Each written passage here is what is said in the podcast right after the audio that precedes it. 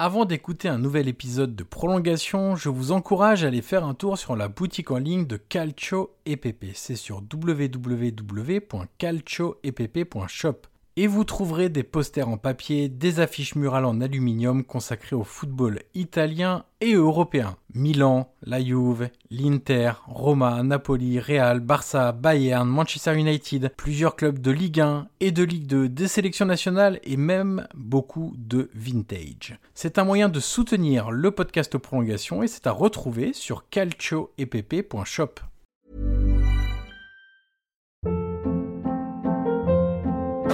Hold up. What was that? Boring. No flavor. That was as bad as those leftovers you ate all week. Kiki Palmer here, and it's time to say hello to something fresh and guilt-free. Hello Fresh. Jazz up dinner with pecan-crusted chicken or garlic butter shrimp scampi. Now that's music to my mouth. Hello Fresh. Let's get this dinner party started. Discover all the delicious possibilities at hellofresh.com.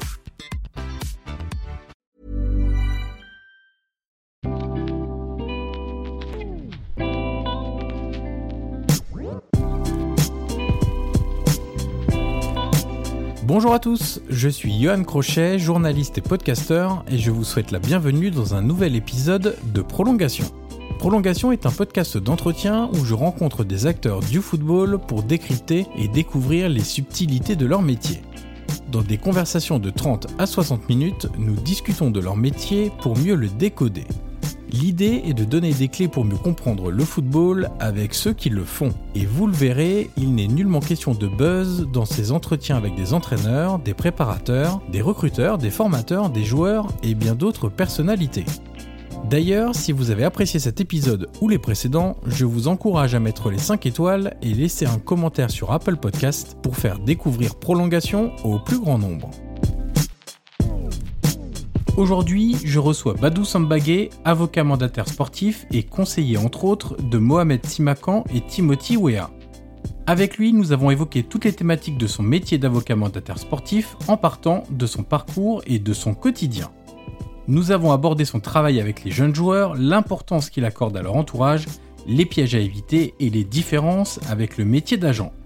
Nous sommes également revenus sur son travail en dehors des périodes de transfert ainsi que sur l'évolution des perspectives de carrière chez les jeunes espoirs. Voilà pour le résumé, il est temps maintenant de laisser la place à cette conversation avec Badou Sambagé. Bonjour Badou Sambagé et bienvenue dans le podcast Prolongation. Bonjour Johan, merci de m'inviter. Alors Badou, on commence toujours par la même question dans ce podcast. Est-ce que tu peux nous raconter un match qui t'a marqué? Alors ça peut être marqué par le résultat, par une émotion, par un scénario, par le jeu, par plein de choses. Mais j'aime bien dire que c'est un peu la Madeleine de Proust de mon invité, c'est-à-dire que c'est un match auquel il repense de temps en temps avec euh, plaisir et nostalgie. Je vais dire un match euh, auquel j'ai participé. Bon, c'est pas avec l'équipe du Mali, euh, mais, mais c'était en club. C'était pour la saison 2007-2008 et à l'époque j'ai évolué pour le club de Passy-sur-Eure. On jouait la montée pour, euh, pour le national, donc l'équivalent de la troisième division et on jouait contre Caen. On était mené 2-0, euh, je devais débuter ce match, j'étais frustré, le coach me met sur le banc, j'entre euh, peut-être à 20 minutes de la fin, on est mené 2-0 et on gagne ce match 3-2 et je mets le, le dernier but de la victoire en faisant une très bonne entrée. Et je me rappelle dans les buts, c'était Costine. Ah oui. Et donc, on met une passe en retrait, je mets plat du pied. Je crois que je vais la mettre au premier poteau et elle va lui en opposé. Je ne sais pas ce qui se passe, mais en tout cas, voilà. Quand on ne sait pas ce qu'on va faire soi-même au moment où ça part, c'est difficile pour le gardien de savoir où ça va aller. Exactement. Et on finit champion, du coup. Et, vous montez en national. Et on monte en national. Exactement. Euh, justement, quel est ton rapport au, foot quand tu étais enfant ou, adolescent? Tu l'as évoqué, tu as joué en national en France, notamment à Passy-sur-Eure, tu as joué dans d'autres clubs, en U23 avec le Mali. Comment euh, cette passion est arrivée chez toi? Est-ce que c'est une transmission, euh, une vraie filiation père-fils? Est-ce que c'est totalement autre chose? Est-ce que c'est à travers la télévision euh, Comment c'est arrivé cette passion du foot? Ben, C'est difficile à expliquer. Hein. C'est vrai que euh, je pense que pour beaucoup de jeunes qui, qui sont issus euh, des quartiers ou, ou, même de la ruralité, on va dire qu'il n'y a pas forcément grand-chose à faire hein. quand on finit l'école, ses devoirs ou autre. Et en réalité, ben, le plus simple, c'est de, de taper dans un ballon parce qu'il ne faut pas grand-chose. Et un ballon, on tape dedans et puis on essaie un petit peu de d'esquiver tous les obstacles qu'on trouve face à les poteaux, la route, euh, les voitures. Et c'est vrai que dès petit, j'ai eu, euh, eu la chance d'avoir euh, mon grand frère qui jouait au football. Puis aussi, dans, dans notre quartier, on avait tous cette, cette passion du football. Donc moi, j'étais un petit peu celui qui traînait son ballon, qui partait de chez moi jusqu'au City Stade de quartier en jonglant, qui restait toujours avec son ballon, qui dormait avec son ballon. Donc à l'époque, c'était assez drôle parce qu'on m'appelait Bandian, un petit peu en référence au personnage du Ballon d'Or, parce qu'il était toujours avec son ballon. D'accord, ok, très bien. Quand ta carrière euh, s'est arrêtée, alors on va, on va beaucoup parler évidemment de, de ton métier, ton après-carrière. Est-ce qu'il y avait cette volonté d'abord en premier lieu de rester au contact du foot ou pas du tout? Avant d'arriver à ton métier actuel, tu t'es un peu éloigné du foot parce qu'il me semble que tu as été avocat en droit des affaires. Est-ce que c'était euh, par obligation, par passion de, quitter un peu le, foot et d'y revenir un peu après par la force des choses et par euh, des possibilités qui sont ouvertes à toi Comment tu as basculé de joueur à ton après-carrière? Bah, ça n'a pas toujours été évident. C'est vrai que euh, pendant la carrière, j'étais un petit peu celui qui était studieux, qui était toujours avec ses bouquins à la fin des matchs quand ça jouait les parties de poker. Moi, je sortais mon bouquin droit et euh, avec des joueurs comme euh, Romain Thomas, euh, actuellement Angers, ou, ou Gaël Angoula, qui est aujourd'hui arbitre, on rigolait assez souvent. Ils disaient Badou, avec tes bouquins, on ne sait pas jusqu'où tu vas aller, etc.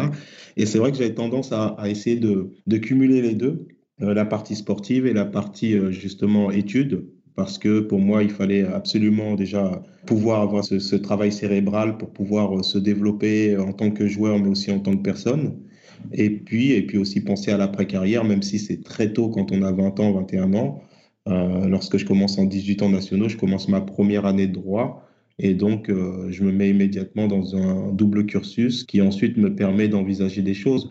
Après, pour aller dans le football, c'est vrai que je me suis au départ un petit peu écarté, mais euh, en réalité, j'étais joueur au Red Star et, l'avocate à l'époque du Red Star était euh, une des avocates de, de, de, beaucoup de clubs professionnels français. Donc à l'époque, elle a lancé un diplôme en droit du sport à la Sorbonne et c'est là que justement j'ai pu comprendre qu'on pouvait euh, faire du droit et euh, le faire dans le domaine qu'on maîtrise et qu'on comprend et qu'on apprécie c'est-à-dire le football. Et donc, je me suis orienté très rapidement euh, dans un diplôme en, droit du sport, en plus des formations que je faisais en droit des affaires et en propriété intellectuelle. Pour bien commencer, je pense, cet épisode, il faut partir d'une définition qui est essentielle, l'avocat mandataire sportif parce que tout va découler de ça. Et du coup, pour les non-initiés qui nous écoutent, il y a des initiés, des non-initiés. Quelle euh, définition tu donnerais à ton travail et quelle différence tu fais Existe-t-il entre l'avocat mandataire sportif et l'agent? On sait que ces deux fonctions sont assez proches mais avec des différences. Comment tu évalues et tu notes, tu définis ces différences et quel est ton travail au quotidien de manière générale? Après, on entrera un peu dans différents aspects.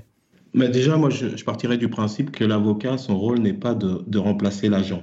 Aujourd'hui, ce que fait l'agent, euh, l'avocat ne le fera pas, en tout cas pas toujours. Et ce que fait l'avocat, l'agent ne le fera pas, puisque l'avocat fait du droit, en plus euh, de gérer et accompagner des sportifs. Et l'agent va avoir un rôle euh, euh, qui va être énormément euh, basé sur l'intermédiation, c'est-à-dire mettre en relation des parties, ce que l'avocat ne fera pas systématiquement. Donc, on a l'impression en fait que les deux activités sont complémentaires. Maintenant, si on définit l'avocat mandataire sportif, c'est d'abord un avocat, c'est-à-dire qu'il va représenter uniquement le sportif ou le club, mais il représentera qu'une seule partie. Et il va avoir un rôle de mandataire sportif, c'est-à-dire qu'il va également gérer et manager la carrière du sportif mais dans sa globalité, autant sur euh, les choix sportifs pour l'accompagner sur ses décisions que sur des questions qui vont être euh, un peu plus techniques comme euh, le droit, la fiscalité, les impôts, l'assurance, mais également tous les aspects qui concernent les droits à l'image, les contrats de sponsoring, etc. Donc on a un rôle qui est beaucoup plus large puisqu'on peut gérer la carrière, on peut accompagner le sportif, mais on a un rôle aussi juridique qui va être exclusif, c'est-à-dire que c'est seulement l'avocat qui peut le faire, dans la mesure où la loi réserve le droit à l'avocat. Donc si on veut devenir avocat mandataire sportif et non pas agent, pour le coup, il faut euh, faire des études de droit, comme toi tu en as fait. Absolument, et euh, j'ai commencé mes études en 2012 et j'ai eu une période d'arrêt où euh, je me suis euh, consacré surtout au football quand j'étais en national notamment entre 2008 euh, et 2010. Et ensuite, j'ai repris mes études et je suis devenu avocat en 2012. Donc, pour être avocat aujourd'hui, c'est environ 8 ans et demi d'études. Donc, 8 ans et demi d'études avec euh, des examens chaque année quand l'agent va passer une licence d'agent sportif, qui est aussi très difficile à obtenir parce qu'il y a, on va dire, une sélection qui est assez stricte de la fédération. Et donc, on peut louer aussi cette activité parce que énormément de joueurs, justement, ont la chance de pouvoir bénéficier des services d'agents sportifs. Mais l'avocat va avoir une palette un peu plus large et euh, justement, ces deux activités peuvent, peuvent être largement complémentaires, parfois concurrentes, mais euh, le plus souvent complémentaires. Est-ce que toi, tu, sur certains dossiers, tu as travaillé avec des agents ou est-ce que tu préfères euh, gérer, je vais dire de manière indépendante, mais de manière personnelle pour le coup?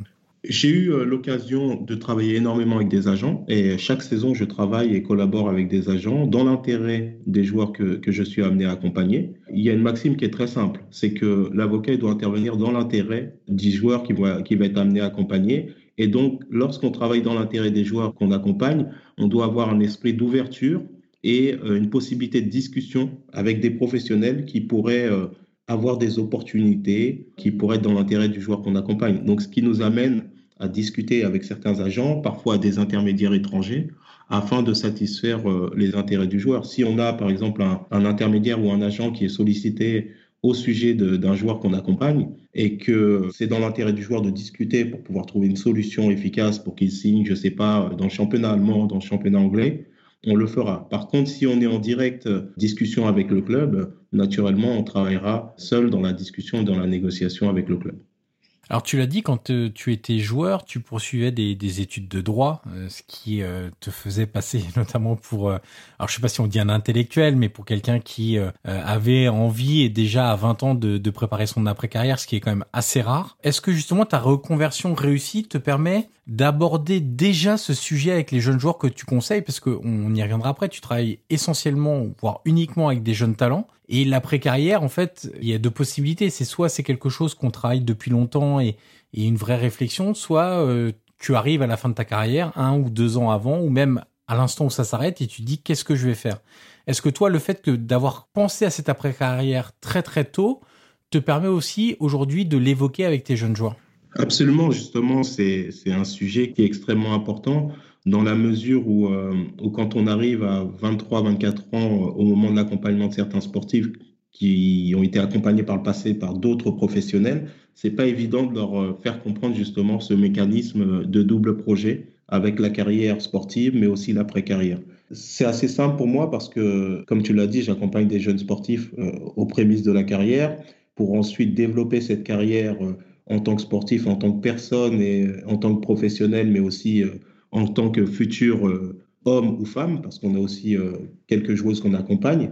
Et donc, on doit leur faire comprendre que dès, on va dire, euh, l'obtention du baccalauréat ou bien dès la formation au lycée, ils sont déjà dans l'après-carrière. Parce que le baccalauréat est déjà un passeport pour l'après-carrière et qui va permettre justement de relancer la machine scolaire ou universitaire après la carrière lorsque le joueur aura terminé, on va dire, la partie sportive. Donc, c'est vrai que mon expérience passée, et aussi les expériences que, que j'ai pu avoir avec des anciens coéquipiers qui, euh, pour certains, avaient poursuivi les études, pour certains, avaient arrêté, pour certains, étaient en échec parce qu'ils sortaient de centre de formation, ils rebondissaient euh, justement au sein de notre club, à Passy-sur-Eure à l'époque notamment, ou, au Red Star, parfois à Évreux, euh, m'a permis justement de, donner un petit peu des, exemples à ces jeunes qu'on accompagne sur ce double projet pour leur dire, écoutez, on a une possibilité de structurer, on ne vous demande pas d'avoir 19 de moyenne et d'avoir félicitations à chaque fois, mais par contre, il faut avoir la bonne attitude, il faut se mettre dans l'état d'esprit immédiatement pour pouvoir se développer. Et comme on dit, on a un seul sportif, hein, euh, il est le même, on va dire, dans une cour de classe, comme sur le terrain. Donc, s'il est concentré, déterminé et euh, aussi précis dans ses objectifs en cours, il le sera aussi sur le terrain. Est-ce que tu les sens euh, réceptifs, ces jeunes, à, ce discours-là? Parce que c'est difficile aussi, parfois il faut se mettre à la place des... Quand je dis on, c'est les personnes de l'extérieur. Euh, il faut se mettre à la place de ces jeunes hommes et jeunes femmes qui ne rêvent que d'une chose, c'est de passer professionnel. Et on a souvent eu le discours pendant longtemps, euh, bah, si tu veux être professionnel, faut se concentrer là-dessus, ne faire que ça, vivre, boire, manger, dormir, football, etc. Est-ce que tu les sens réceptifs sur ce double objectif? Parce que eux, ils ont évidemment un rêve, c'est celui de devenir professionnel, voilà. Mais parfois, on pense pas à 20 ans, à 18 ans, à 16 ans, à 15 ans, à ce qu'on pourra faire par la suite, parce que c'est très loin, et parce que si on n'a qu'un rêve, c'est celui de devenir professionnel. Oui, justement, l'objectif, c'est pas de, de, les sortir de ce rêve-là et, et, surtout euh, les garder dans, ce, dans cet objectif qui doit être aussi une réalité avec euh, les possibilités d'échec. Mais notre objectif n'est pas de les faire penser à, à, à cet échec, c'est justement de leur permettre de se dire qu'un joueur qui sera instruit sera toujours meilleur qu'un joueur qui ne sera pas instruit. C'est tout à fait logique. Euh, à partir du moment où ils sont partis de ce postulat, il est évident pour nous de, de, de, leur faire comprendre, en tout cas moi à titre personnel, de leur faire comprendre que la partie euh, scolaire va être aussi un, un, formidable refuge parce que lorsque le football va pas bien, et eh ben quand on rentre à la maison, on pense qu'au football, on, ça nous démange de partout, on dort pas, euh, on dort pas, donc euh, le lendemain peut-être on est moins en forme à l'entraînement, euh, peut-être ça provoque une blessure, etc. Le fait de sortir un petit peu de ce cocon uniquement sportif, recherche de performance sportive, permet de s'évader. Et euh, moi j'ai eu l'occasion de le faire durant durant mes études. Ça a peut-être été un frein parce que les études ont été très poussées. Mais aujourd'hui, aux sportifs qui ont 18 ans, 19 ans, 20 ans, on ne va pas leur demander de pousser les études comme moi j'ai pu le faire à l'époque mais plutôt d'avoir une base solide et lorsque le baccalauréat est obtenu, de pouvoir continuer à se développer d'un point de vue cérébral, intellectuel, avec des cours de langue, avec des formations marketing ou autres. Euh, on a certains joueurs, nous, qui sont professionnels à 17 ans, qui ont été professionnels à 17 ans, qui ont signé ce premier contrat pro et qui aujourd'hui euh, ont obtenu leur baccalauréat un an en avance, bac S avec mention, et 70-80% des joueurs qu'on accompagne, joueurs et joueuses, sont déjà bacheliers, tout en étant internationaux français et tout en étant déjà professionnels. Donc c'est possible, et justement, ça permet euh, de garder un équilibre tout en gardant à l'esprit son objectif, même s'il est premier, qui est de devenir euh, footballeur professionnel et de durer. On dit souvent qu'un entraîneur qui a été joueur, alors il y a toujours des contre-exemples, hein, mais quand il a été joueur, cet entraîneur est plus à même de comprendre la psychologie d'un footballeur. En gros, il arrive très facilement à se mettre à sa place puisqu'il a eu cette expérience-là et qu'il en a tiré des choses.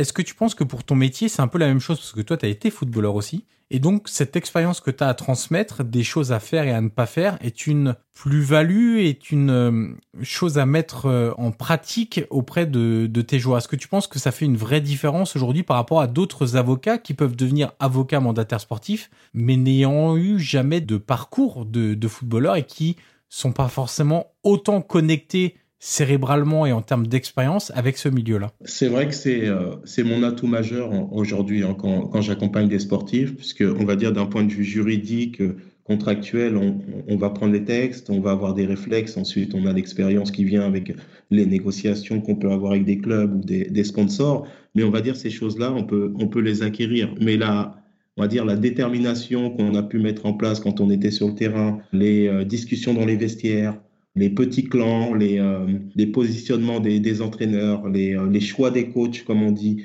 à l'entraînement. Est-ce que je suis avec les chasubles rouges, les chasubles jaunes, qui sont euh, plutôt les remplaçants et les titulaires? Tous ces éléments qui vont avoir un impact sur le mental du joueur, c'est vrai que ce sont des, grosses plus-values aujourd'hui qui me permettent d'apporter des, réponses aux, joueurs que j'accompagne. Et au-delà du juridique, c'est vraiment cet élément qui est déterminant parce que avec l'expérience, on se dit il y a des choses qu'on a pu faire en tant que joueur ou ne pas faire on va conseiller l'inverse aux joueurs. Donc, je leur dis souvent aux joueurs que je suis amené à accompagner, moi, par exemple, je ne serais pas allé voir le coach pour discuter avec lui, pour dire, coach, euh, sur quoi je devrais travailler. Par contre, je pensais être titulaire à tel moment. Qu'est-ce qui manquait? Et là, aujourd'hui, dans la démarche des jeunes joueurs qu'on accompagne, on les encourage à aller dans cette démarche-là, qui est un signe de maturité.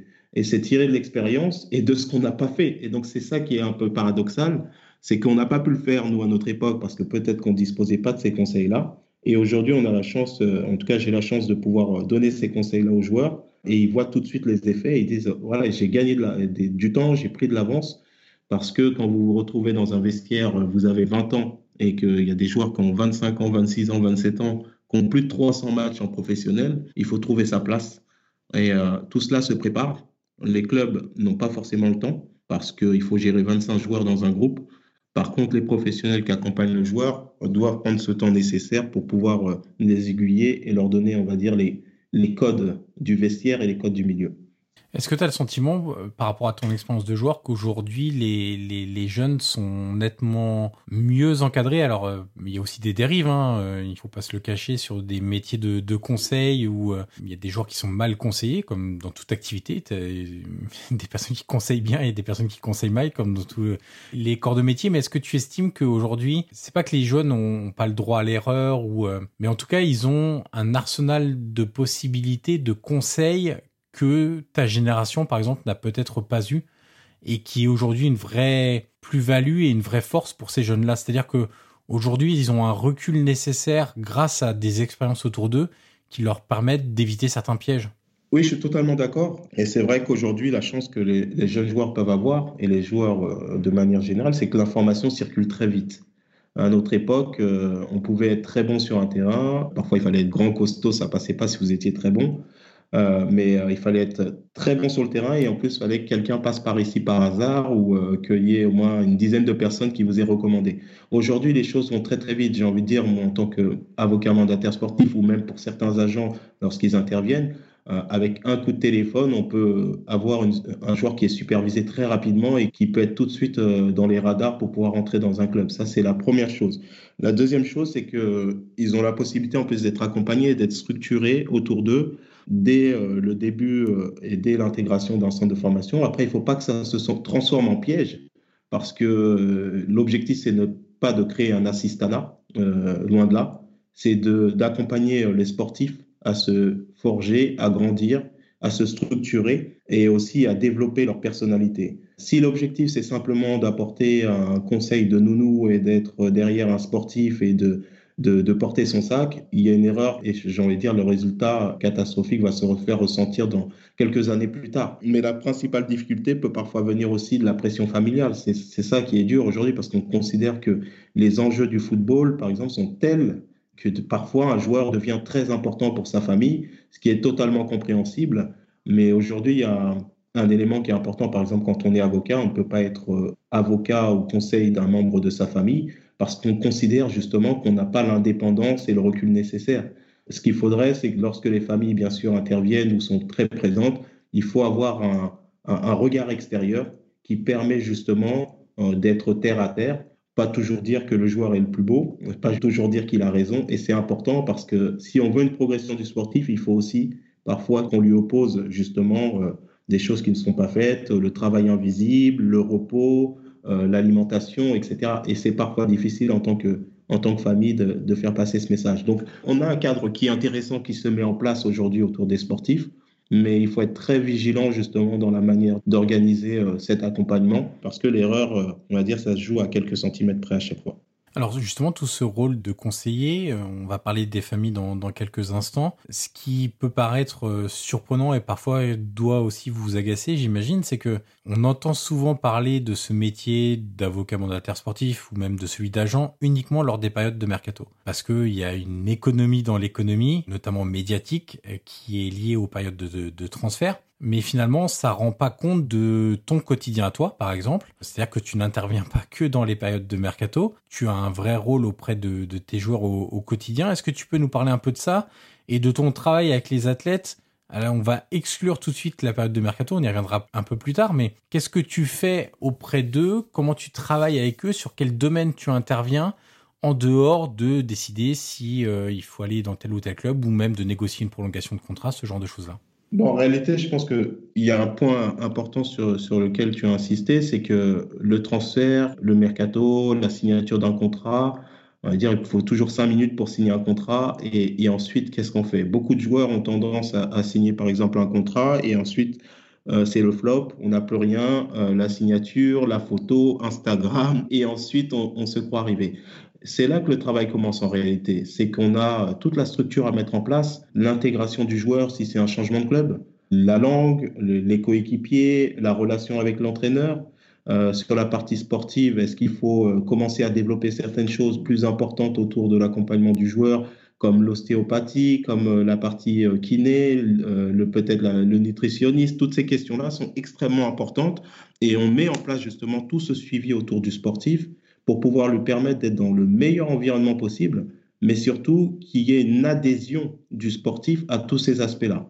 Ça, c'est la première chose et c'est de l'extra, on va dire, juridique. À côté de cela, on va gérer justement tout l'environnement juridique du joueur, euh, partant de l'assurance. Euh, en cas de blessure, est-ce que le joueur sera couvert? Est-ce qu'il euh, pourra justement bénéficier de l'intégralité de ses revenus? On va s'occuper de la partie fiscalité, notamment quels sont les impôts à payer, quel est justement le taux qui est fixé. On va gérer également les parties relatives à ces sociétés, notamment la société d'image s'il est amené à signer des partenariats. Et au quotidien, on va gérer justement tout l'aspect mental du joueur ou de la joueuse quand ça va pas avec l'entraîneur, quand il faut justement euh, l'alerter euh, et mettre un niveau de motivation supplémentaire. Euh, l'information, parce que si un joueur n'a pas de visibilité, il va nulle part. Il faut pouvoir lui dire, écoute, tu t'entraînes très bien en ce moment, tu n'as pas joué beaucoup de matchs ces derniers temps, mais il y a une discussion, je ne sais pas, avec Leonardo, avec avec Pablo Longoria euh, et, et, tu es très bien dans les séances, continue, tu n'es pas loin. Et ces informations-là sont importantes pour le joueur. Et s'il n'a pas ces informations-là, il a tendance à baisser les bras, peut-être se relâcher inconsciemment ou peut-être de manière consciente. Et donc notre rôle, il est extrêmement important à ce moment-là. L'accompagnement, il n'est pas simplement dans une signature de contrat. Il y a tout le management derrière qu'il faut mettre en place. Et justement, euh, pour pouvoir mettre en place ce management, il faut pouvoir avoir un ou deux coups d'avance sur euh, tout ce qui pourrait se passer au niveau euh, de l'état d'esprit du joueur, parce que ces éléments-là vont être, on va dire, la conséquence de plusieurs choses, parfois des méformes, parfois des blessures. Et donc, notre travail, c'est souvent d'anticiper ces aspects-là afin de, de, lui permettre d'être dans le meilleur environnement possible et de pouvoir s'épanouir. De l'autre côté, on gère aussi, bien sûr, la, relation avec la famille. Très souvent, les problèmes euh, du sportif, comme euh, les problèmes d'un client, si c'était une société, deviennent nos problèmes. Et donc, on doit euh, s'assurer que tout est en ordre de marche et que tout l'environnement est propice pour pouvoir permettre aux joueurs d'aller chercher les performances les plus hautes possibles. Est-ce que tu peux nous expliquer pourquoi tu choisis de, travailler exclusivement avec des jeunes joueurs? Euh, C'est-à-dire que, sauf exception qui viendra peut-être confirmer la règle à l'avenir, mais tu ne vas pas représenter quelqu'un qui a 28, 29, 30 ans Il y a deux raisons. La première, c'est que depuis, euh, toujours, j'ai été quelqu'un qui a recherché euh, à bâtir quelque chose. J'ai toujours été un bâtisseur, j'ai toujours voulu euh, construire. Quand j'ai commencé en tant qu'avocat, pendant euh, trois mois, j'ai travaillé dans un cabinet et puis je me suis rapidement installé. J'ai décidé de lancer mon cabinet et de lancer aussi euh, accessoirement l'agence qui va accompagner les sportifs sur les autres aspects. Et donc, cette volonté de bâtir m'a poussé à vouloir construire et véritablement apprécier la plus-value qu'on peut apporter, on peut s'apporter mutuellement entre le, sportif et, l'équipe qui va être amenée à, l'accompagner. Pour moi, c'est un élément qui est très important. Pourquoi? Parce que j'ai besoin aussi, euh, à titre personnel, de voir justement euh, le travail de toute une équipe valorisé en intégrant le sportif.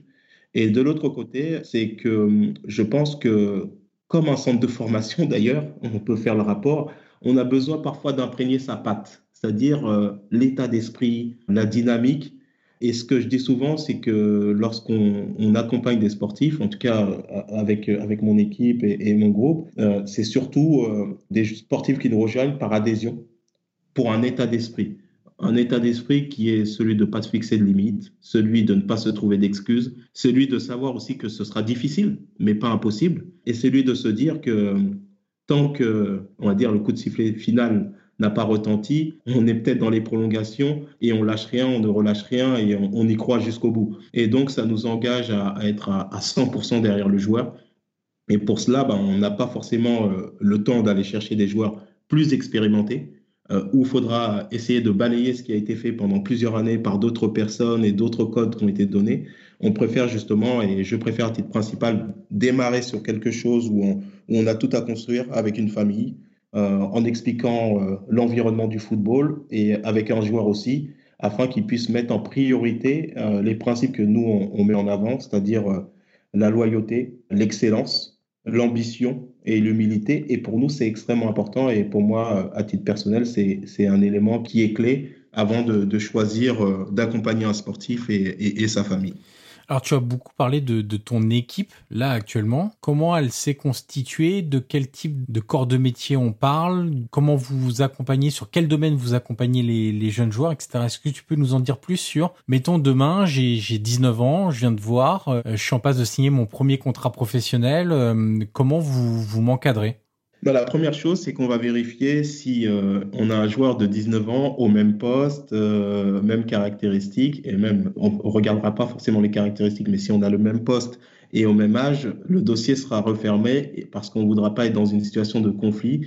Lorsqu'on devra euh, accompagner un joueur, on devra à un moment donné faire un choix et donc là, on se retrouve rapidement en conflit d'intérêt. Donc c'est la première chose, c'est qu'on sélectionne le dossier en fonction des joueurs qu'on accompagne déjà depuis un certain temps, parce qu'il ne s'agit pas d'aller sur le premier dossier qui permettrait euh, qui serait peut-être plus intéressant qu'un dossier qu'on aurait aujourd'hui et qu'on accompagne depuis, depuis plusieurs années, et le remplacer par un. Ça, c'est la première chose. Je me permets de te couper, Badou, c'est intéressant ça. Euh, ça veut dire que tu as fermé des portes à des joueurs qui évoluaient au même poste et qui avaient des caractéristiques un petit peu semblables, la même catégorie d'âge, évidemment, parce que si euh, le joueur que vous avez a 22 ans et celui qui arrive à 17 ans, c'est peut-être un petit peu différent, ou 16 ans par exemple, c'est sans doute un peu différent. Tu estimes que vous pouvez pas gérer deux dossiers similaires, alors dossier client euh, dans, le logage euh, qui est le, tien aussi euh, d'avocat, deux clients semblables entre guillemets avec différentes caractéristiques identiques. Tu estimes toi en tout cas que vous pouvez pas bien les gérer? Absolument. Je considère que à partir du moment où on prend l'engagement d'accompagner un sportif et sa famille, on doit être transparent sur sur la manière dont on peut l'accompagner. Et je considère qu'on ne peut pas accompagner à 100% et avec un investissement total deux sportifs qui auraient les mêmes euh, postes et la même catégorie d'âge. Et, donc, ça, c'est un critère qui est extrêmement important chez nous euh, dans l'accompagnement des sportifs. Quand on regarde un, sportif ou lorsqu'une famille nous sollicite ou le joueur directement nous sollicite, si on considère que le joueur n'a pas encore en plus atteint le niveau professionnel et que ça peut entrer en conflit avec un joueur qu'on accompagne déjà, on ne peut pas accepter le dossier. D'accord. Euh, je te laisse revenir ensuite sur ma question. Je, je t'ai coupé sur votre équipe, comment vous fonctionniez, quel corps de métier, etc.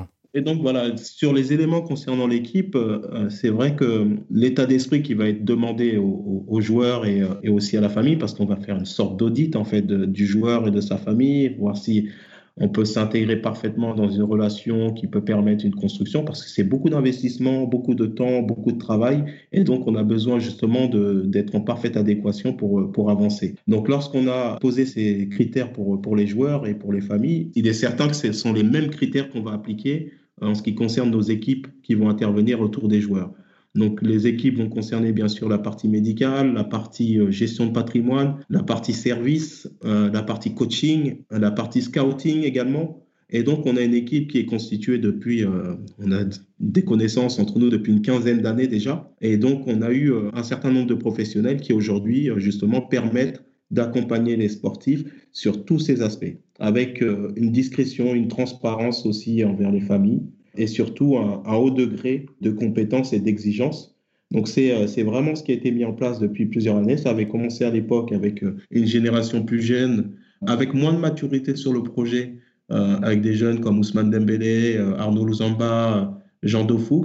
Et puis aujourd'hui, c'est un projet qui s'est structuré de manière plus consistante avec, euh, on va dire, un accompagnement euh, plus global et qui permet justement d'accompagner les sportifs, qui va fonctionner en fait sous forme de tiroir. Hein. Le sportif euh, va pas avoir recours simultanément à toutes les personnes, mais lorsqu'il a le besoin, il sait qu'il peut avoir un recours au, conseil de son choix. Et donc cet aspect-là, on va le retrouver aussi sur, sur le niveau juridique, où on va avoir une équipe d'avocats qui sont amenés à travailler et intervenir à tout moment pour le joueur, que ce soit en français, en anglais, en espagnol, en allemand, euh, en toutes les langues, afin de permettre justement euh, que rien ne soit laissé au hasard. C'est très difficile de dire aux joueurs de rien laisser au hasard lorsque autour les professionnels font de l'à peu près. Pour nous, l'objectif, c'est vraiment d'être sur le sens du détail. Alors, on s'est appelé avant de préparer euh, l'entretien et je t'avais fait part d'une réflexion. Dans la construction d'une carrière d'un jeune joueur, je trouve, et je peux me tromper, qu'on note une certaine évolution. Autant il y a quelques années, certains jeunes semblaient prêts à aller directement dans les grands clubs, dans les très grands clubs, avec le risque de rester sur le banc. Il y en a encore aujourd'hui, mais je trouve, moi, tu me donneras un peu ton avis juste après. Autant on a le sentiment qu'aujourd'hui, qu'actuellement, le, temps de jeu est une donnée fondamentale pour un jeune joueur. C'est-à-dire que ça va être parmi ses critères les plus importants. Ce qui explique par exemple des départs vers Leipzig, Mönchengladbach ou des clubs de cette dimension-là, qui sont des clubs de niveau 2 par exemple, comparé à des United, Real Madrid, Inter, ce genre de Juve, ce genre de clubs-là. Est-ce que c'est une réalité que tu constates ou tu es plus nuancé? Parce que finalement, dans les joueurs que tu conseilles, tu as les deux situations. Et notamment, alors j'espère que je prononce bien son nom, Noam Emran, un attaquant de 2002 qui est passé d'Amiens, directement d'Amiens à l'Académie United. Donc tu as les deux situations. Quelle est ta vision là-dessus? Est-ce que tu constates aussi qu'il y a une vraie recherche de temps de jeu aujourd'hui? Parce que c'est le critère principal et aujourd'hui les jeunes joueurs n'hésitent plus à aller dans un club intermédiaire avant d'aller au plus haut niveau parce qu'ils estiment qu'ils seront mieux armés, qu'ils auront un meilleur bagage pour s'imposer dans les plus grands clubs? Ou est-ce que tu estimes que c'est quasiment encore du cas par cas, qu'il y a autant de cas qui vont dans les grands clubs avec les risques d'échec forcément qui découlent de ça? C'est une très bonne question parce que hum, c'est un sujet qui est, souvent d'actualité, en tout cas qu'on échange régulièrement au sein de nos équipes. Et, c'est vrai que euh, tout est question du joueur et de la personnalité du joueur. Ce qui est sûr, c'est que d'un point de vue général, on est passé euh, d'une pensée de la carrière sur du court terme à une pensée de la carrière sur du moyen et long terme. C'est-à-dire qu'on avait tendance avant, euh, dans certains cas de joueurs et de familles, de plutôt privilégier, ils avaient tendance à privilégier des projets plutôt clinquant, on va dire. Euh, j'ai signé à Manchester City, j'ai signé à, Manchester United, j'ai signé au Real Madrid ou à Barcelone. Mais à l'arrivée, il privilégiait plutôt le, court terme avec euh, l'effet de publicité avec la signature, plutôt que le long terme avec le temps de jeu et le développement du joueur sur une période assez courte pour aller ensuite sur du moyen terme et long terme. Donc aujourd'hui, les familles ont tendance beaucoup plus, de même que les joueurs, à penser une carrière sur le long terme et sur le moyen terme plutôt que sur le court terme. Donc ça, c'est vrai qu'on le voit à travers les différentes mutations. Maintenant, on a plus des joueurs qui vont aller sur l'Allemagne, qui vont privilégier des projets sportifs, euh, même si le financier reste intéressant, plutôt que de privilégier uniquement le projet euh, le plus intéressant d'un point de vue financier. Euh, ensuite, on a une situation qui est, très importante, c'est que le joueur décide toujours. Ensuite, il est conseillé, que ce soit par un agent ou un avocat monétaire sportif, mais en tout cas, dans notre cas, l'avocat va conseiller le joueur qui va prendre une décision avec sa famille en fonction des conseils qu'il a reçus. Quels sont les avantages et inconvénients de tel projet? Est-ce que le club euh, offre l'opportunité de se développer? Est-ce qu'ils ont un besoin au poste? Ont-ils déjà effectué un ou deux recrutements euh, de joueurs dans la même catégorie d'âge? Exactement le même principe que non s'applique au sein de, au sein de l'agence et du cabinet. Et de l'autre côté, le choix va dépendre aussi du joueur, de la personnalité. Et quand on prend le cas d'un joueur comme Noah Memran, par exemple, vous allez avoir 5-6 joueurs, des fois dans dans un laps de 5-6 ans comme ça, qui vont avoir la capacité de se développer partout. C'était le cas à l'époque euh, d'Ousmane Dembélé. Quand j'étais à Rennes, je leur disais qu'il soit à Barcelone, à Madrid ou à Arsenal ou à Rennes, euh, c'est un garçon qui se serait développé très rapidement. Et d'ailleurs, il a eu plus de difficultés à, à, se faire accepter à Rennes qu'il en aurait eu peut-être à Manchester ou à Barcelone ou au Real Madrid, puisque peut-être qu'il aurait été considéré comme un joueur qui ne faisait pas partie des meubles, comme c'était le cas à Rennes. Donc, du coup, tout dépend de la personnalité du joueur et de sa capacité à se développer.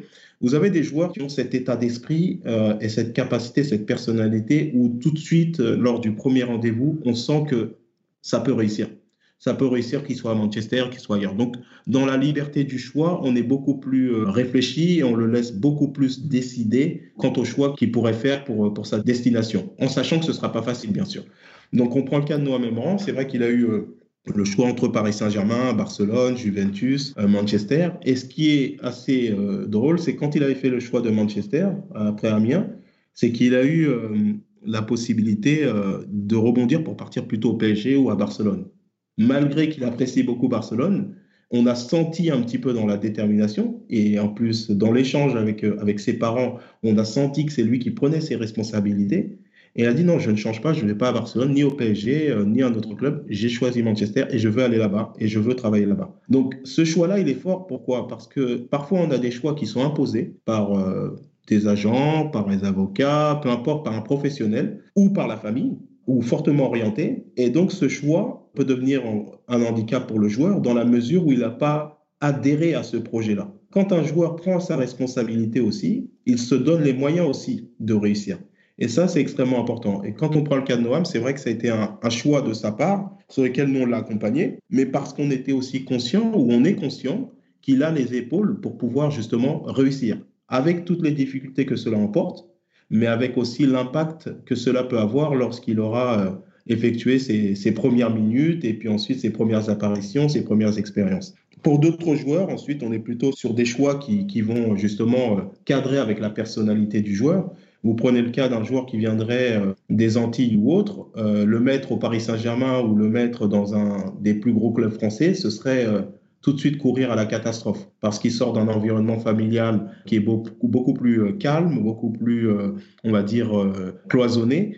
Et donc le mettre dans un club où il y a une forte, on va dire, identité, soit parisienne, soit lyonnaise, soit monégasque, par exemple. Par exemple, à Monaco, c'est pas évident pour des jeunes qui arrivent d'aussi loin. Par contre, le mettre dans un autre club qui pourrait être des clubs comme Caen, des clubs comme Dijon, des clubs un peu plus familiaux, euh, peuvent permettre euh, une éclosion. Et on prend le cas de Thomas Lemar ou de Johan Gouffran, qui sont guadeloupéens, lorsqu'ils arrivent à Caen, j'ai envie de dire c'était la bonne trajectoire. Par contre, arriver peut-être euh, à Lyon ou à Paris, ça aurait été extrêmement compliqué parce qu'on n'aurait pas laissé le temps justement au garçon de se développer. Il aurait été peut-être un peu trop timide, un peu introverti, et là, ça aurait été compliqué. I'm Sandra, and I'm just the professional your small business was looking for. But you didn't hire me because you didn't use LinkedIn jobs. LinkedIn has professionals you can't find anywhere else, including those who aren't actively looking for a new job but might be open to the perfect role, like me. In a given month, over 70% of LinkedIn users don't visit other leading job sites. So if you're not looking on LinkedIn, you'll miss out on great candidates like Sandra. Start hiring professionals like a professional. Post your free job on linkedin.com/achieve today. D'accord. Est-ce que pour euh, Noah Memran, par exemple, il avait des clubs de niveau 2, comme je les appelle, je suis pas sûr que ce soit un terme très élégant, mais bon, qui étaient aussi intéressés, et pour lui, ça a jamais été une discussion dans le sens où, euh, comme tu le disais, il était très déterminé, il savait ce qu'il voulait, etc. Si Noam avait fait son choix euh, avant sa, blessure, parce qu'à Clairefontaine, à l'époque, il avait eu une blessure pendant un an, donc il avait été oublié un petit peu par tous les clubs français. je pense qu'il aurait été peut-être dans un club comme Caen. Et c'est là aussi qu'on voit des traits de personnalité, c'est que les garçons sont capables d'aller aussi bien à Caen, à Angers, euh, qu'à Manchester.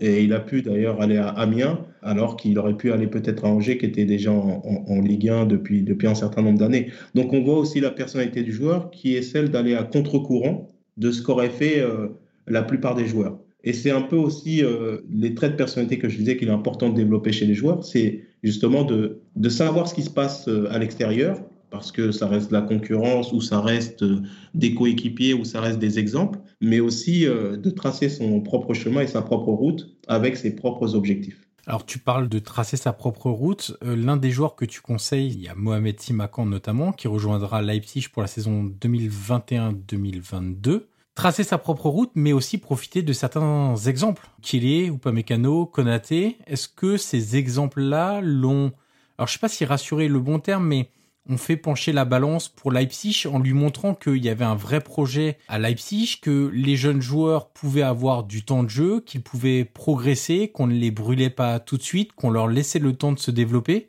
Est-ce que ça aussi pour toi, en tant que conseil, d'avoir des exemples de ce type-là, peuvent t'aider à orienter les joueurs c'est un élément qui est, important, bien sûr. Après, c'est pas l'élément qui va être déterminant parce que je dis encore une fois, chaque joueur va mener sa carrière comme il doit mener. Augustin était à Leipzig et, et, puis d'autres dossiers peut-être qu'on connaît moins sont passés à Leipzig et qui ont été également compliqués.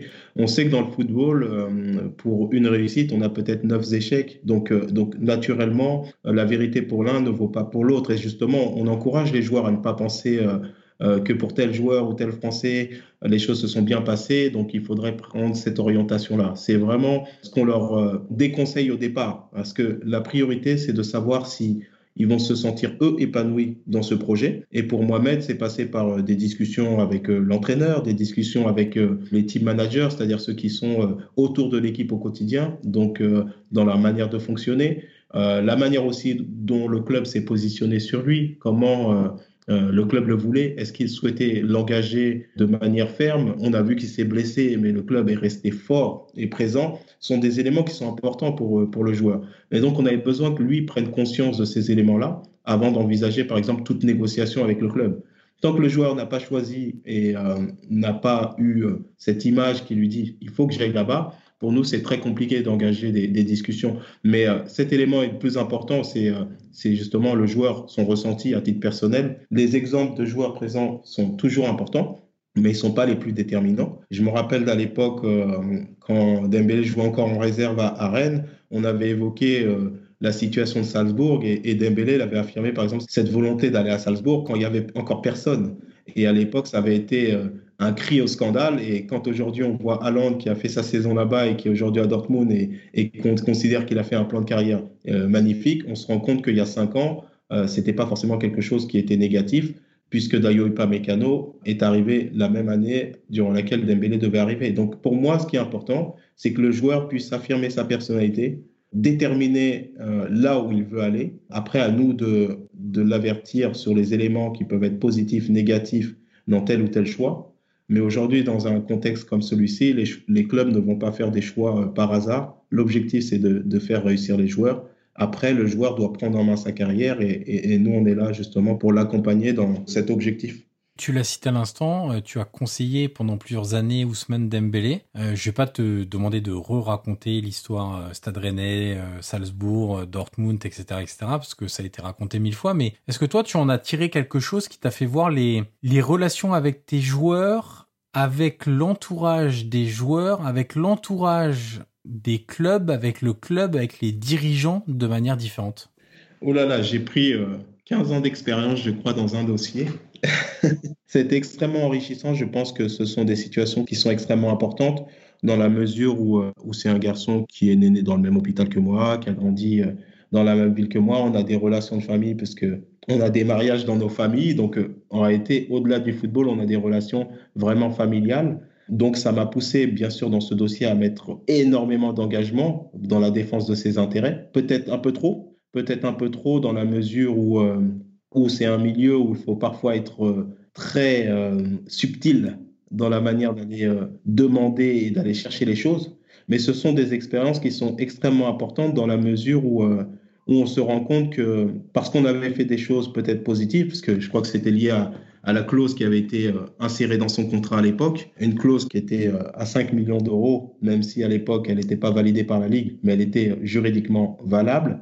Et donc, cette clause qui, pour un joueur, quelques années plus tard, était vendue plus de 150 millions d'euros, était euh, véritablement euh, astucieux de notre part. Mais ça s'est retourné euh, contre nous parce que le club s'est retrouvé dans une situation très, très dangereuse. Et donc, bien sûr, cela a provoqué une situation assez, conflictuelle à l'époque.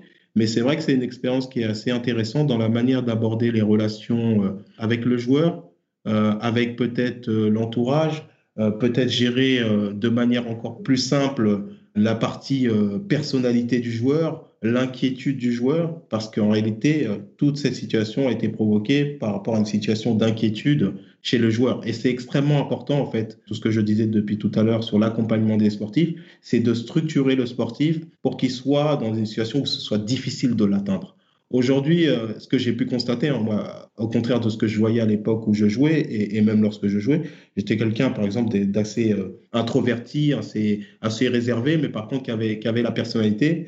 Euh, par contre, quand on venait me, chercher, on va dire, ben, on savait qu'il fallait pas me chercher. Donc ça, c'était extrêmement important d'avoir du répondant.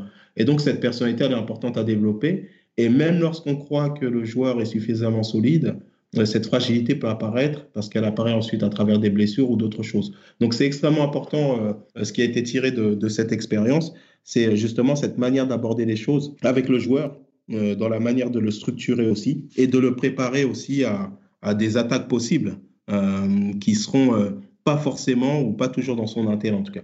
On a tourné un petit peu autour tout à l'heure en parlant de l'entourage des, joueurs. J'imagine que c'est une de tes batailles euh, principales. Euh, c'est aussi la gestion de, de l'entourage. C'est le cas d'ailleurs pour beaucoup de corps de métier, pas simplement pour euh, les avocats mandataires sportifs ou, les agents. Euh, je fais référence notamment au, au podcast euh, avec Khaled Karouri qui nous parlait euh, de la gestion des réseaux sociaux des joueurs et parfois de l'entourage des joueurs qui peut amener à quelques soucis d'image, on va appeler ça comme ça. Quel rôle tu as auprès de l'entourage des joueurs? Alors en plus, l'entourage, c'est ça va très large, c'est-à-dire que c'est la famille principalement évidemment, mais ça peut être aussi les amis, les connaissances au sens large. On sait que les footballeurs euh, voient arriver auprès d'eux tout un tas de personnes qui se revendiquent de leur entourage. Comment tu les gères eux à partir du moment où tu t'occupes d'eux, que tu les récupères et qui sont souvent d'ailleurs adolescents ou jeunes adultes? Bah pour moi, déjà, il y a, il y a trois étapes. Je vais essayer de partir de deux choses. La première, c'est les trois étapes que je considère qui sont extrêmement importantes dans la gestion de carrière du joueur. Et la deuxième chose, ce serait plutôt par rapport à un exemple précis qui arrivait pas plus tard que la semaine dernière sur un jeune joueur où c'est extrêmement important justement euh, d'avoir parfois la présence d'un membre de la famille quand le joueur est, jeune et qu'il s'agit simplement d'un bilan sportif, euh, éducatif concernant ces joueurs. La première, c'est les trois étapes. En, général, quand on commence à accompagner un, jeune joueur, bien sûr, on accompagne d'abord euh, le joueur, euh, on va dire, à hauteur de 10% et, la famille à 90%, puisque c'est plus la famille qui va devoir être rassurée. le sportif va penser surtout au football, à se développer. Euh, généralement, il ne va pas penser au contrat et ça nous fait plaisir parce qu'on parle football. Et ensuite, on va avoir cette deuxième étape où on va avoir, on va dire, un équilibre qui va commencer à apparaître, où on va avoir euh, des échanges avec la famille à 50%, le sportif ensuite à 50%. Euh, et puis, on va passer à l'autre étape qui sera peut-être du 90-10, c'est-à-dire 90 au profit du sportif et 10% au profit de la famille, ou peut-être 20% au profit de la famille et, 80% au profit du sportif.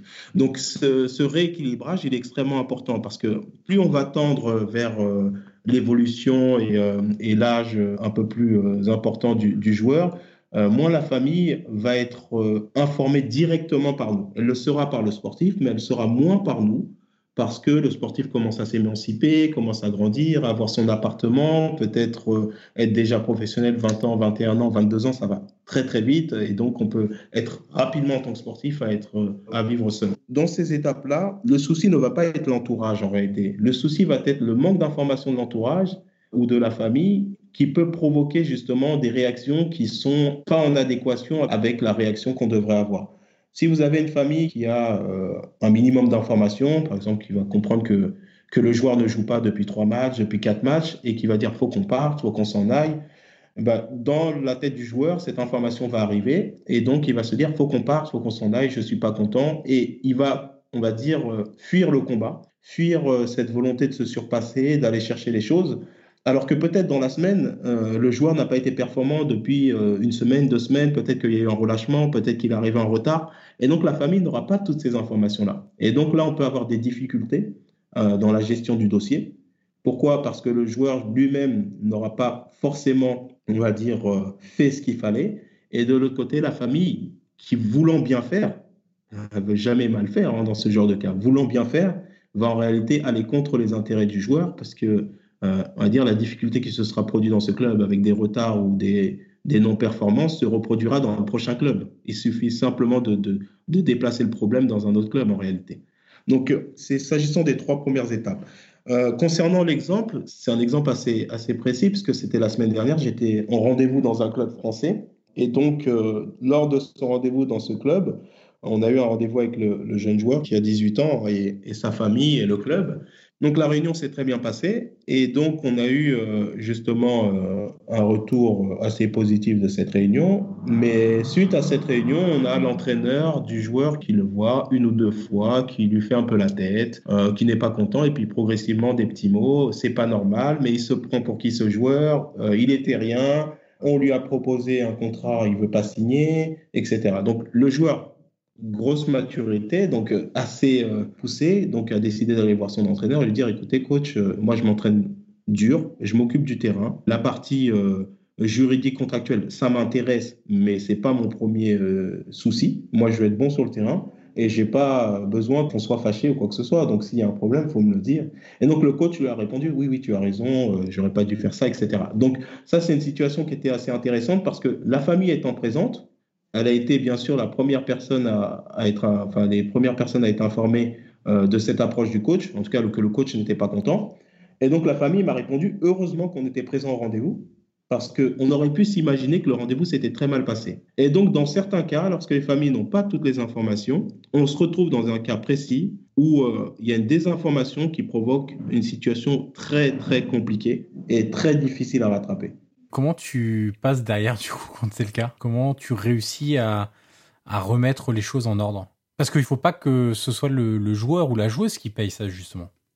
Oui, justement, bah là, c'était euh, d'anticiper. Euh, à ce moment-là, j'ai rappelé, bien sûr, euh, le club en question, mais surtout les dirigeants au niveau professionnel, et je leur ai expliqué que le joueur était dans une volonté, justement, de, prolonger son contrat, de continuer, qu'il est totalement dans le projet. Donc, j'ai pas compris l'approche du coach. Donc, j'ai été assez direct, hein, parce que pour moi, ces choses-là, il faut pas les négliger ou, euh, ou patienter. Il faut être euh, assez direct. Et donc, euh, la personne euh, en charge de l'équipe professionnelle, bien sûr, a répondu oui, bien sûr, Badou, je, je suis d'accord avec toi, on va avancer, on va trouver la solution. Donc, ça les a un peu mis mal à l'aise parce que ce sont des informations qui, pour eux, premièrement, je ne devais pas recevoir parce que le joueur aurait pu, euh, on va dire, garder ça pour lui et puis s'interroger. Ce n'était pas le cas. Et deuxième chose, j'aurais pu ne pas réagir. sauf que mon intérêt, c'est de défendre l'intérêt du joueur. Donc, pour moi, ces éléments-là, qui sont amenés à le perturber sont extrêmement importants et euh, il faut y mettre fin. Est-ce que dans, vu que tu conseilles euh, des jeunes joueurs, est-ce que tu le sentiment qu'ils comprennent, joueurs et joueuses d'ailleurs, je le précise une nouvelle fois, est-ce que tu as le sentiment qu'ils ou elles comprennent réellement tous les enjeux de leur carrière euh, L'environnement dans lequel ils évoluent, les relations qu'il doit y avoir avec les coéquipiers, les dirigeants, l'entraîneur, est-ce qu'ils savent déceler les pièges? Est-ce que tu au fur et à mesure des années qui passent, etc., de ton expérience, est-ce que tu as le sentiment qu'ils sont euh, plus conscients de ça ou qu'il demeure encore une grande dose de, naïveté? En réalité, c'est un long chemin. Hein. C'est un long chemin parce que au quotidien, on a des joueurs qui nous disent euh, Ah oui, je ne savais pas, non, mais j'ai compris maintenant. Et c'est vrai que cette phrase-là, qui revient assez souvent, démontre que ce, long chemin, parsemé d'embûches, est extrêmement euh, compliqué et, donc on a un rôle qui au quotidien, qui est basé beaucoup sur la répétition des choses. J'ai eu un joueur qu'on accompagne qui est un des plus âgés, qui doit 24 ans aujourd'hui, qui m'a demandé euh, quel est le rôle de chacun, quel est le rôle du joueur et quel est le rôle du conseil? Et j'ai dû lui répondre que son rôle premier, c'est de jouer et d'être bon. Et que notre rôle est de faire en sorte de profiter justement de cette période où il joue et il est bon pour faire en sorte qu'il ait les meilleures opportunités possibles et que sa carrière évolue. Et c'était très simple, mais pourtant, il n'avait pas encore compris. C'est un joueur qui nous a rejoint, c'est vrai, un peu sur le tard, c'est un des seuls qui nous a rejoint un peu sur le tard, mais c'est vrai qu'il n'avait pas compris quel était le positionnement de chacun, de sorte qu'il s'interrogeait sur les clubs, sur les transferts. Mais c'est impossible pour un joueur d'être performant à 100% si euh, chaque jour, euh, chaque matin, euh, à chaque coucher, il s'interroge sur, euh, sur le club où il va aller. Donc notre objectif, c'est aussi de, de, les rassurer et de leur dire un petit peu tout l'environnement qui a géré et tous les enjeux. Ils ne se rendent pas compte forcément de l'opportunité et de la chance qu'ils peuvent avoir, sauf lorsqu'ils ont un ou deux ou trois amis qui ne sont pas conservés en centre de formation ou qui se retrouvent sans club. parfois, les contre-exemples les aident beaucoup à comprendre la chance qu'ils ont et les opportunités qu'ils ont. Il y a une question qui m'intéresse beaucoup. Tu sais, en, Ligue 1, on est un championnat d'exportation où il y a de nombreuses stratégies de, trading dans les clubs. Qui dit euh, stratégie de trading dit qu'il faut vendre chaque année des joueurs pour entamer un espèce de cercle vertueux. Alors, il n'est pas tout à fait vertueux parce que du coup, tu as besoin de vendre des joueurs pour euh, réussir à maintenir parfois économiquement ton, ton club à flot, mais en tout cas pour maintenir un cercle qui fait que derrière tu pourras en recruter d'autres et c'est une vraie stratégie évidemment. Vendre les joueurs, parce qu'on parle toujours du principe que c'est le joueur qui a envie de partir. On parle assez peu des cas où c'est le club qui a besoin de vendre. Comment toi tu réussis à concilier le développement progressif du joueur, qui est important, parfois ne pas brûler les étapes, euh, parfois y aller effectivement de manière très progressive, et cette volonté, et parfois c'est même pas une volonté, c'est un besoin urgent pour certains clubs de vendre le joueur pour renflouer les caisses.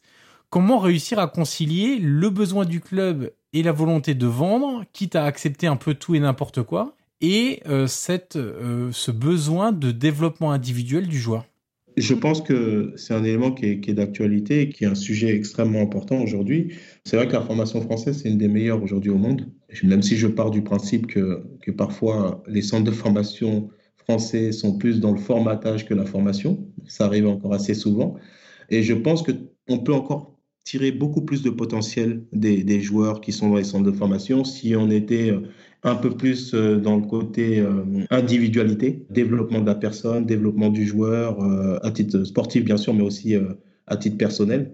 Si on était un peu plus dans, quelque chose de plus individualisé, bien sûr, on aurait une performance d'un plus haut niveau. Je considère qu'aujourd'hui, beaucoup de sportifs, beaucoup de joueurs qui rentrent en centre de formation se développent souvent grâce à leur qualité intrinsèque. Et donc, euh, il y a très peu de, travail individualisé où ça s'est développé assez récemment pour pouvoir permettre ou leur permettre d'atteindre un, très très haut niveau ou en tout cas pour avoir plus de joueurs qui atteindraient ce très haut niveau. Après, concernant euh, les choix et, les impératifs pour les clubs de transférer des joueurs, c'est vrai que c'est un élément qui revient souvent, on va dire, euh, sur la table. C'est un élément extrêmement important dans la mesure où on doit toujours, en tout cas quand on accompagne le, le joueur, faire preuve de stratégie je prends le cas d'un joueur qu'on a été amené à accompagner qui est parti à Leipzig, Mohamed Simakan. Sur, sur ce dossier, on a eu euh, des approches de plusieurs clubs anglais. Et d'ailleurs, son club a été sollicité aussi par énormément d'intermédiaires qui avaient des intérêts de clubs anglais. Mais euh, notre rôle était justement de prendre une position ferme vis-à-vis -vis des clubs qui pouvaient le solliciter si ces clubs n'étaient pas intéressants pour le joueur quand bien même l'indemnité de transfert a pu être peut-être plus intéressante. Mais lorsque vous avez eu, par exemple, des approches de clubs comme Burnley, comme Norwich, euh, des clubs qui, Norwich qui pourraient remonter en première ligue, on savait pertinemment que ce n'était pas forcément euh, les choix les premiers pour le joueur. Et donc, dans une, euh, une, optique de ne pas faire monter les enchères et de se retrouver dans une situation où il propose beaucoup plus qu'un club comme Leipzig, beaucoup plus qu'un club comme Milan, on a décidé justement d'être très clair et d'être franc avec ces clubs-là quand tu dis on, c'est toi, ta structure seule ou c'est la structure plus le club Strasbourg euh, bah avec le joueur et puis aussi avec Strasbourg parce qu'il faut une transparence avec le club. Euh, donc euh, quand des clubs comme aussi Spartak Moscou ont contacté Strasbourg, on a aussi eu cette position-là pour leur dire non, c'est pas un projet qui va intéresser le joueur. Et donc de manière générale, le club, le joueur et moi-même mais, d'abord euh, le joueur et moi, et ensuite le club euh, qui a pris la même position parce que les, relations sont très bonnes avec, euh, avec Strasbourg et, le président Keller. Et donc on a pris une position qui était assez claire pour justement permettre un choix sportif et puis aussi contractuel qui pouvait s'en suivre. Donc c'était extrêmement important pour nous, mais les, erreurs qui sont parfois commises par, par certains, c'est de discuter avec tous les clubs et ensuite se plaindre que le club initial, vendeur euh, français, pousse plus vers un autre club que leur choix initial. Mais le fait d'avoir euh, fait sortir une proposition contractuelle pour le joueur de la part d'un club dans lequel vous ne voulez pas aller est déjà quelque chose de très négatif. Et donc pour moi, il est important à ce moment-là d'être vraiment stratégique, de pas avoir, on va dire, un ego surdimensionné parce qu'on est sollicité par un club. il faut parfois faire preuve de, transparence euh, et, de franchise et leur dire qu'on n'est pas forcément intéressé par, par ce projet et que si la situation est intéressante euh, à l'avenir, on pourra en rediscuter, mais il faut, il faut être transparent et franc dans cette situation-là. Donc toi, en tant que conseiller, tu ne discutes pas avec des clubs si le joueur n'est pas intéressé? Absolument, parce que à partir du moment où on connaît la valeur du joueur, on n'a pas besoin de prendre une offre d'un club euh, X pour aller la présenter à un autre club et demander la même chose c'est ou bien on connaît les conditions du marché et on connaît euh, la valeur et, les qualités du joueur qu'on accompagne, ou bien on les connaît pas. Et d'où l'accompagnement sur long terme qui permet justement d'avoir une visibilité suffisamment large et une connaissance du marché pour pouvoir euh, déterminer à quelles conditions le joueur pourrait s'engager. Mais prendre une offre d'un autre club euh, devient très rapidement un piège lorsqu'on veut seulement s'en servir. Toi qui travailles avec les jeunes joueurs, du coup, on parlait du championnat d'exportation, qui est la Ligue 1 ça a un revers aussi, c'est qu'ils sont très sollicités, qu'ils sont montés très haut très rapidement, notamment dans l'univers médiatique. Est-ce que tu penses justement qu'ils sont trop sollicités à un moment clé de leur développement? Parce que tu travailles avec les jeunes joueurs, donc les joueurs que tu es amené à, transférer, entre guillemets, c'est des jeunes joueurs aussi. Est-ce que les médias, les réseaux sociaux, les marques, le sponsoring, euh, sans parler de l'entourage qui grossit, qui grossit, qui grossit, est-ce que tu penses que tout ça, c'est finalement propice à un bon développement ou est-ce que tu estimes que parfois ça peut avoir des côtés euh, très négatifs et allant même jusqu'à des côtés un peu malsains? Pour moi, c'est assez négatif parce que euh, on a l'impression aujourd'hui qu'on a un joueur ou un sportif qui est, on va dire, la star, qui est reconnu, qui a une notoriété et donc, on a l'impression que tout le monde veut avoir un positionnement, on a l'impression que tout le monde veut se l'accaparer. Et c'est extrêmement important pour, pour moi, et depuis tout à l'heure dans nos propos, vous avez entendu aucune fois dans mes propos mes joueurs, mon joueur. Et j'ai l'impression que tout le monde s'accapare un petit peu les joueurs. Et le fait d'avoir été joueur, pour moi, c'est important de replacer le joueur au centre du jeu. Et ça a été toujours notre objectif, c'est de dire, le joueur, c'est le pilote de la Ferrari ou de la voiture de course. Et il a aussi un entretien à, mener sur, sur son corps, sur sa manière de fonctionner. Et aujourd'hui, c'est vrai que le développement avec les réseaux sociaux, avec l'image, est extrêmement négatif pour les joueurs et pour leur carrière, puisque on a une tendance à vouloir enflammer très rapidement un joueur qui aurait joué un match ou deux matchs et on sait que le week-end d'après, il peut très vite redescendre. Il y a un élément qui est, souvent euh, répandu, ou des, termes qui sont souvent répandus en ce qui concerne les, joueurs, c'est on parle souvent de l'ascenseur émotionnel, et c'est justement ce qui se produit lorsqu'il est amené à devenir très rapidement euh, en forte exposition, et puis euh, tout d'un coup sur le banc de touche où on n'entend plus parler parce que d'autres jeunes sont arrivés et ont pris la place. Je fais souvent le rapprochement avec, avec ce qui peut se passer dans le monde des affaires lorsqu'on a une, une, société qui est à la page un jour et puis qui est remplacée par une autre euh, peu de temps après. Donc il faut être extrêmement vigilant, mais, euh, mais ce côté, euh, justement, vouloir s'accaparer des sportifs, que ce soit des personnes qui gravitent autour ou, ou, ou d'autres membres, c'est vrai que ça me laisse un peu dubitatif. Notre rôle est justement de pouvoir recentrer le joueur au centre du jeu. Bien sûr qu'il existe des intérêts communs, que ce soit pour le sportif, soit pour les clubs, que ce soit pour les conseils, on on va pas le nier. Mais il est important de déterminer qui aujourd'hui est, le moteur. Et, le moteur, c'est le joueur. Si aujourd'hui on n'a pas de joueur, on n'a pas de club. Et si on n'a pas de club, on n'a pas de compétition. Et euh, si on n'a pas de compétition, on n'a pas de public, on n'a pas de droit télé. Donc, à un moment donné, on a oublié justement que le joueur était au centre du jeu, même s'il se renouvelle régulièrement, les joueurs, parce qu'on a des générations et des générations qui arrivent à chaque fois mais il faut euh, obligatoirement remettre euh, le joueur au centre du jeu. Si on parle de, l'univers médiatique à un instant, avec ton expérience et, les joueurs que tu euh, conseilles, est-ce que tu as eu de mauvaises expériences de joueurs qui ont été montés haut avant d'être descendus bas, parce que c'est aussi le risque euh, si on prend l'exemple, euh, là on enregistre, on est le tout début avril. Kylian Mbappé, par exemple, a été monté très très haut et aujourd'hui on a le sentiment que dès qu'il y a deux ou trois matchs où ça va moins bien, bah, on le descend très très bas. Est-ce que toi tu as eu à gérer ce genre de, alors peut-être pas l'échelle de, de Kylian Mbappé, mais sur des joueurs qui ont été euh, montés très haut où ça a été difficile pour eux de gérer tout ça et il y a pu avoir des conséquences un peu négatives sur les semaines et les mois euh, qui ont suivi en termes de performance de match, en termes d'état d'esprit, de pression psychologique, etc.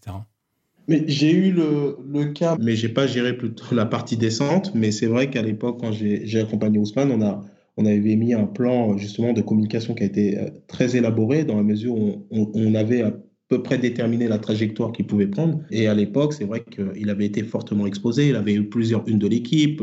Et il y avait un attachement aussi à son image quand il était au Stade Rennais. Je pense qu'après, ça a continué parce qu'il surfait justement sur cette vague-là à Dortmund. Et puis après, à Barcelone, ça a été extrêmement compliqué pour lui. En plus, je crois qu'il parlait plus à la presse. on n'était plus présents, nous, à l'époque, mais euh, enfin, à cette époque-là. Donc, du coup, j'ai suivi un peu à distance ce qui s'était passé. Et c'est vrai que c'était terrible parce que du coup, il, il, a complètement coupé avec les médias parce qu'il se sentait. Euh, tout le temps oppressé, à mon avis. Donc, euh, c'est des situations qui peuvent arriver à, tous les joueurs. C'est un peu le contre-coup. C'est parfois, on dit, c'est la rançon de la gloire. Et, notre objectif, justement, ça doit être euh, d'anticiper ce genre de situation, ces situations de crise qui peuvent arriver à, tout joueur. Ça reste des, jeunes joueurs, des jeunes hommes qui se développent. Et donc, notre travail, c'est de les développer, de, parfois aussi refuser certaines choses. Euh, moi, je prends le cas de, de Timothy que, que j'accompagne, qui, qui, est à Lille. Et c'est vrai que c'est un garçon pour lequel euh, on doit penser d'abord sportif parce qu'il a tellement déjà, de par son père, en tout cas ses parents, une notoriété déjà euh, connue euh, et grandissante qu'on doit justement euh, mettre en avant la partie sportive avant qu'il avant qu'il y ait des expressions ou des discussions avec, avec des médias qui seraient interprétés ou mal interprétés, on va dire. Est-ce que aussi, avant de passer à la dernière question, tu penses pas qu'il y a un rôle aussi des représentants, donc des agents ou des avocats mandataires sportifs, euh, qui parfois font plus de mal à ce niveau-là, hein, si on reste sur l'univers médiatique, et donc du coup, si on découle pression psychologique, performance, etc. Parce que euh, certains ont aussi euh, intérêt à ce qu'on parle de leurs joueurs. Ils ont intérêt à ce qu'on laisse fuiter une ou deux choses. Ils ont intérêt à ce qu'ils fassent la une parce que Derrière, ça veut dire qu'il y aura, tu cites de l'intérêt, tu cites de l'intérêt de futurs clubs, tu cites aussi de l'intérêt de marques, par exemple, de personnes sur les réseaux sociaux, etc. Est-ce que tu penses pas qu'il faudrait réussir Alors, c'est très difficile de réguler ça, mais est-ce que tu penses pas qu'il y a un côté sombre aussi de la part des représentants qui bah, poussent parfois un peu trop, mettent un peu trop en lumière et, moi, je sais par exemple qu'il y a un joueur français qui venu en Italie dont l'agent parle beaucoup, beaucoup trop et qui agace son. Alors ça n'a pas créé de tension, par exemple, en, ce moment entre, enfin, ça n'a pas créé de tension tout court entre le joueur et le club, mais parce que ça se passe bien. Imaginons que ça se passe un peu moins bien derrière, c'est des propos, etc., qui peuvent être tout de suite revenir aux oreilles des joueurs de la part du club en disant dis donc ton agent faudrait qu'il arrête de parler. Est-ce qu'il n'y a pas aussi un rôle euh, de votre part, hein, de votre part je dis de tous les représentants, euh, agents, avocats, mandataires sportifs, conseillers, etc., pour aussi essayer de créer quelque chose, euh, une bulle un peu plus, un environnement un peu plus sain? Alors peut-être pas plus sain, plus protecteur en tout cas. Je suis totalement d'accord et c'est exactement ce que nous on applique en tout cas dans l'accompagnement des joueurs au quotidien puisque ça nous arrive régulièrement qu'on ait des demandes d'interview. Et, je te donne un exemple concret, c'est qu'on ne va pas faire des interviews si on n'a rien à dire et si on n'est pas performant et si on n'est pas sur le terrain. Déjà, ça, c'est une règle de base et euh, je pense que très peu de, professionnels l'appliquent, ce qui est fortement dommageable pour le joueur. Euh, l'autre chose, c'est qu'il faut euh, peut-être s'interroger à des moments où il y a des communications qui sont mises en place. Est-ce que le conseiller le fait dans l'intérêt du joueur ou est-ce qu'il le fait pour soigner son ego? Je peux comprendre que certains ont besoin justement de cette visibilité euh, en parlant essentiellement du joueur. D'autres euh, ont simplement besoin d'exprimer de, euh, des choses sur, sur le métier, sur l'activité, sur le monde du, du football. Mais il faut justement arriver à, à, cadrer ça et ça fait partie, de la, pour moi, des fonctions essentielles du conseil puisque tout ce qui va avoir un impact sur, sur les performances, sur l'état d'esprit du joueur va être important à canaliser et à encadrer. Et donc cette partie média est extrêmement importante. Après, il y a la bonne communication, bien sûr. Quand il s'agit euh, des sponsors ou autres, euh, il faut aussi bien la gérer, cette communication-là. Si c'est pour euh, apparaître un peu partout alors qu'on n'est pas bon sur le terrain et d'avoir que des campagnes de publicité, on va s'interroger s'il est sportif ou mannequin. Donc notre rôle, il est extrêmement important là-dessus. Et donc, il est grandissant aujourd'hui, surtout avec le développement des réseaux sociaux. Et de l'autre côté, il faut être vigilant sur, sur la discrétion en matière d'échange avec la presse.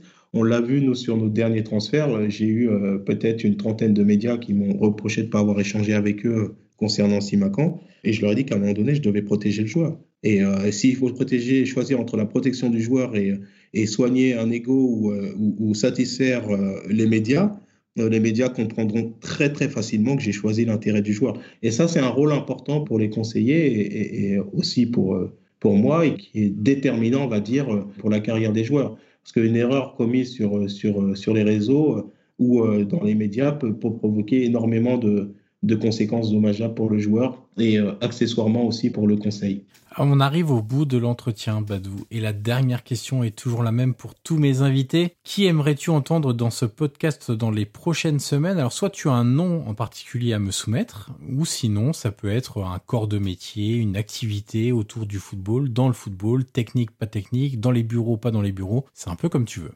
Euh, j'aimerais bien entendre euh, une personne qui est amenée à accompagner les sportifs sur euh, la partie patrimoine, parce que je pense que c'est un élément important. Quand on parle de reconversion ou, aussi de, carrière, il faut penser aussi aux mécanismes et aux, projets que, que, les sportifs peuvent mettre, on va dire, à disposition pour, l'après-carrière et la préparation de cette après-carrière. Et ce serait intéressant d'entendre euh, peut-être euh, une personne qui intervient régulièrement dans, ce domaine au profit des sportifs et, qui pourrait avoir justement euh, son rôle à, à, expliquer pardon, et puis les difficultés qui peuvent être rencontrées dans ce domaine-là.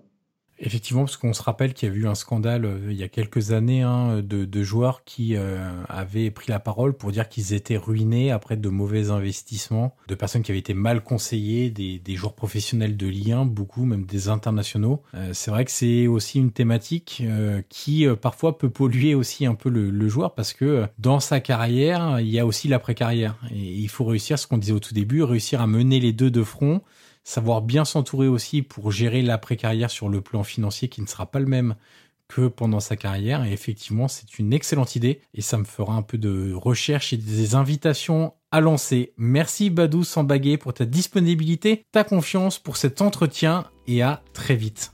Merci Johan, à très bientôt.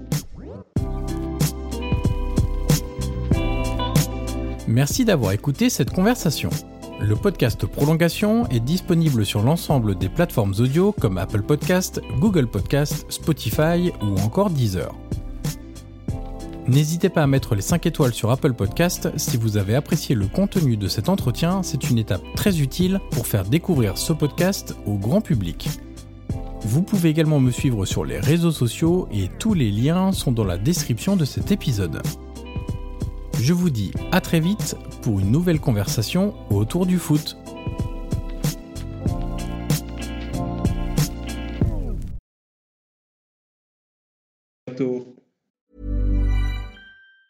Ever catch yourself eating the same flavorless dinner three days in a row? Dreaming of something better? Well, HelloFresh is your guilt-free dream come true, baby. It's me, Kiki Palmer. Let's wake up those taste buds with hot, juicy pecan crusted chicken or garlic butter shrimp scampi. Mm. Hello Fresh. Stop dreaming of all the delicious possibilities and dig in at HelloFresh.com. Let's get this dinner party started.